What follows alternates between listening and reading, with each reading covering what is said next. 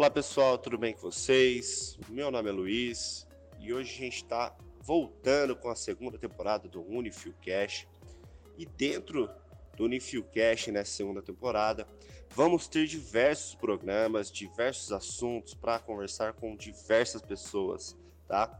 E hoje eu recebo aqui o pessoal do terceiro termo de nutrição para apresentar para vocês o programa Pod Nutri, que surgiu de um projeto integrador dessa galera e, e vai trazer é, para os ouvintes do Unifilcast é, muitos conhecimentos acerca de diversos temas da nutrição. E hoje a gente vai conversar sobre um tema muito importante e que eu garanto que nem todo mundo que está ouvindo ouviu falar ou conhece, que é sobre doenças transmitidas por alimentos, né? E eu gostaria que o pessoal aqui começasse falando, né, o que é, né, qual que é a importância ou objetivo desse projeto.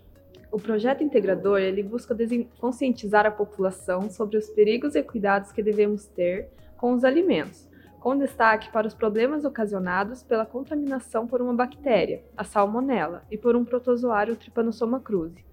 Esses microorganismos foram escolhidos por estarem comumente associados a surtos de origem alimentar. Ô Luiz, me conta uma coisa. Quando você faz um churrasco na sua casa, a mesma tábua que você usa para cortar a carne, você usa para cortar outros alimentos? Ah, normalmente sim, né? A gente faz tudo ali na mesma tábua. E você sabia que isso é errado? É errado. É, como assim errado? é errado, vou te explicar. Quando você corta a carne numa tábua, essa carne ela pode estar contaminada. Só certo. que quando ela vai para o fogo, o fogo vai acabar matando os micro-organismos que estão nela. Mas aí você pega e vai fazer um vinagrete, por exemplo. Você pega o tomate, a cebola e corta na mesma carne que você, na mesma tábua que você cortou a carne. Esse vinagrete você vai consumir ele de forma cru. Então, os micro-organismos vão estar presentes e aí vai acabar contaminando todo o seu churrasco. Quer dizer, então, que eu posso contaminar a minha família inteira no churrasco de domingo? Só cor cortando a carne e outros alimentos na mesma tábua. E o que é a doença, né?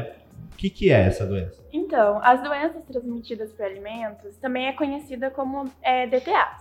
São vinculadas por alimentos ou águas contaminadas, é, doenças como hepatite A, salmonelose, cólera, doença de Chagas e botulismo, é, exemplos de DTAs.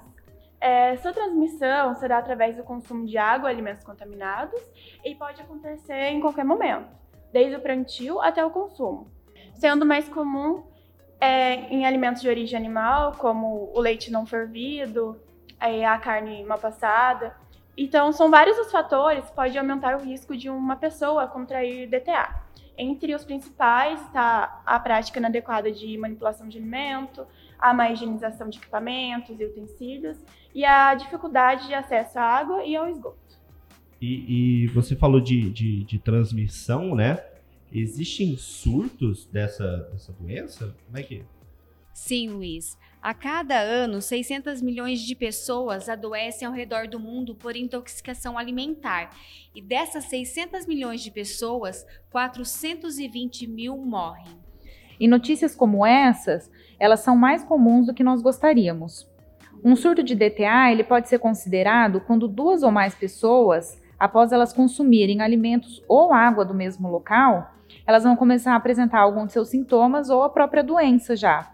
Só que tem algumas doenças em que apenas um caso já é considerado surto, devido à sua gravidade, como a cólera, por exemplo. E, e, você falou de sintomas, né? Quais são esses sintomas? Como é que é a prevenção disso? Bom, Luiz, os sintomas dos DTAs, eles são bem variados e eles vão depender do microorganismo causador. Mas, se a gente for ver de uma maneira geral, os pacientes podem apresentar desde dor estomacal, náusea, vômitos, diarreia e febre.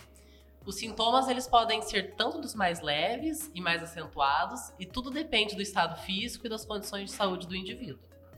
E essas doenças, elas podem ser prevenidas através da limpeza correta dos alimentos antes do seu consumo, da educação sanitária para a população, evitar o consumo de alimentos crus ou mal cozidos, aquela carne mal cozida do churrasco que a gente gosta, a proteção dos alimentos contra os insetos, roedores e outros animais também.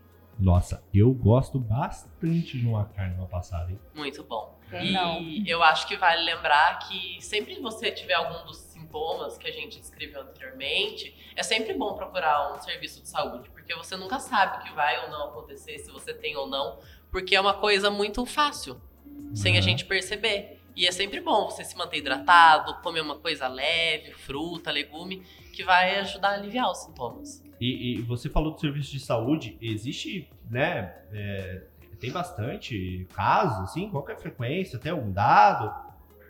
Bom, olha, de acordo com o boletim emitido pela Secretaria da Vigilância do Ministério da Saúde, ocorreram 626 surtos por ano, em média, considerando o período de 2016 a 2019. E esses surtos acometeram 37.247 pessoas, bastante, né? Nossa, é bastante Das gente. quais 38 foram a óbito. E, e agora eu quero saber de vocês. Como que eu posso identificar quais são os alimentos que podem causar essa doença? Olha, esses alimentos são os leites, os produtos lácteos, as frutas, carnes bovinas frescas ou processadas, ovos, produtos à base de ovos, peixe, frutos do mar e a água. Legal. É, eu tenho certeza que nem todo mundo que faz o churrasco na casa da sogra sabe sobre, sobre esse tema tão importante. É, a gente vai ficando por aqui, né? Nesse, nesse primeiro episódio dessa nova temporada do Unifilcast. Eu agradeço vocês por terem vindo aqui no estúdio, ter conversado um pouco comigo antes da aula. É, eu agradeço de coração e eu te vejo nos próximos episódios do Unifilcast. Muito obrigado e até mais.